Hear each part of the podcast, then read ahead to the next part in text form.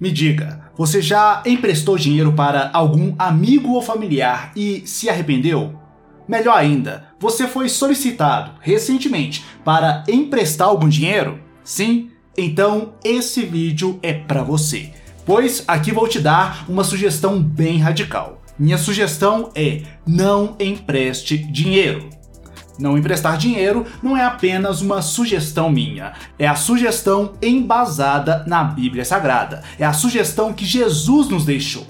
Continue comigo e você entenderá e provavelmente concordará com o que estou dizendo.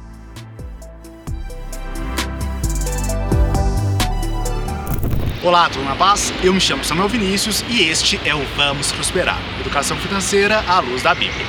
Se você se interessa por finanças e Bíblia, considere se inscrever neste canal. Não empreste dinheiro. Sei que este é um conselho radical, mas em breve você entenderá o que estou dizendo. Até porque tal posição possui forte respaldo bíblico. E vale dizer, na parte final dessa mensagem eu te mostrarei o que a Bíblia realmente recomenda que você faça quando alguém te pedir um dinheiro emprestado. Então, por favor, pelo amor de Deus, ouça na íntegra o que vou dizer. Não tire conclusões a partir de partes dessa mensagem. Ouça tudo. Depois, só depois, tire suas próprias conclusões. Não empreste dinheiro, pois imprevistos acontecem. A verdade é que imprevistos acontecem com todos. Todos nós estamos sujeitos aos imprevistos e a própria Bíblia nos alerta sobre isso. Confira o que está em Eclesiastes 9:11 percebi ainda outra coisa debaixo do sol. Os velozes nem sempre vencem a corrida, os fortes nem sempre triunfam na guerra, os sábios nem sempre têm comida, os prudentes nem sempre são ricos, os instruídos nem sempre têm prestígio, pois o tempo e o acaso afetam a todos. O versículo é claro. Todos nós estamos sujeitos aos imprevistos. Isto significa que seu amigo, o qual você pretende emprestar dinheiro, também está sujeito aos imprevistos.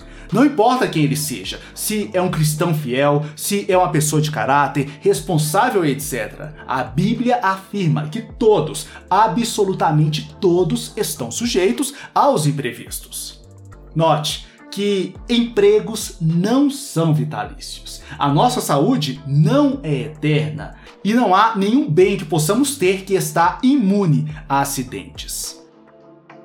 Observe o óbvio. Se todos estão sujeitos aos imprevistos, o seu amigo que te pediu um empréstimo também está sujeito a imprevistos que inviabilizem o pagamento do empréstimo.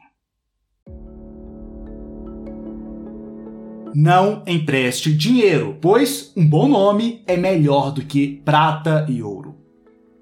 Provérbios 22, 1 diz: O bom nome vale mais do que muita riqueza. Ser estimado é melhor do que ter prata e ouro.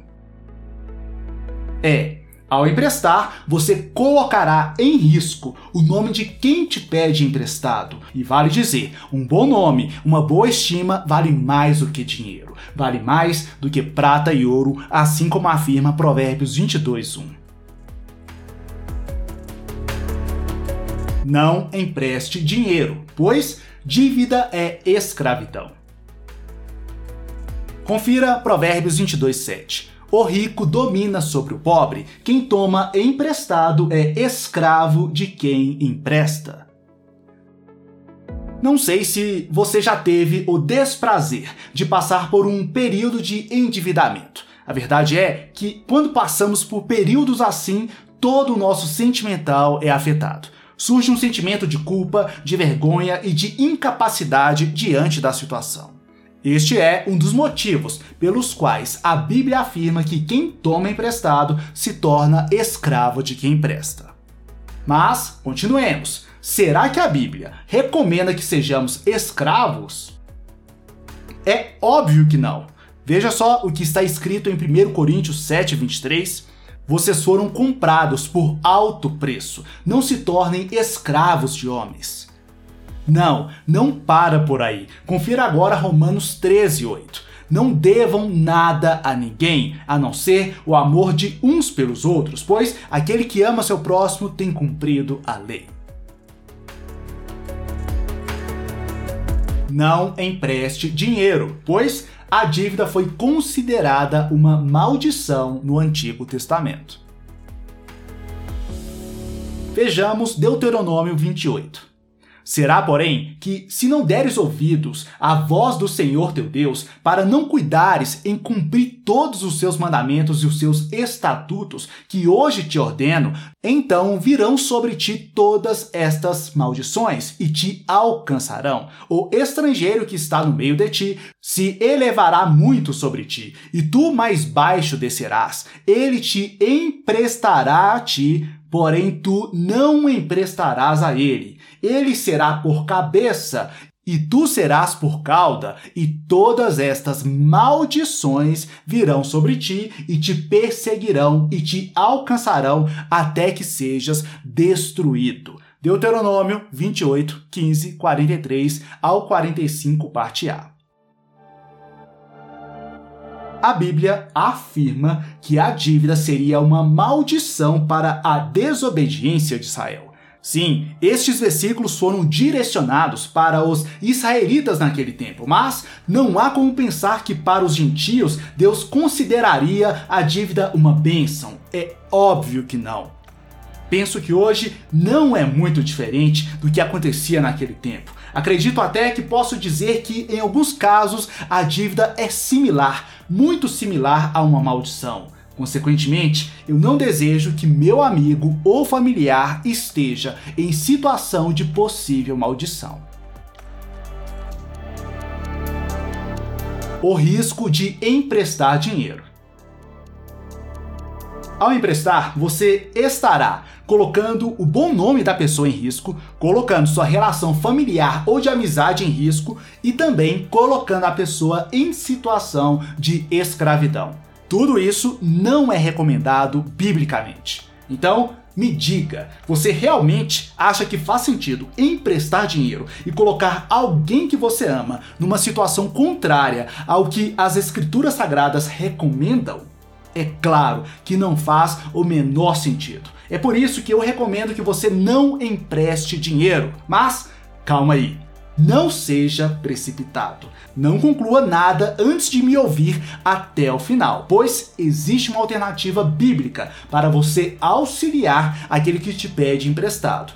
Tal alternativa foi apresentada por Jesus. Vejamos qual alternativa é essa.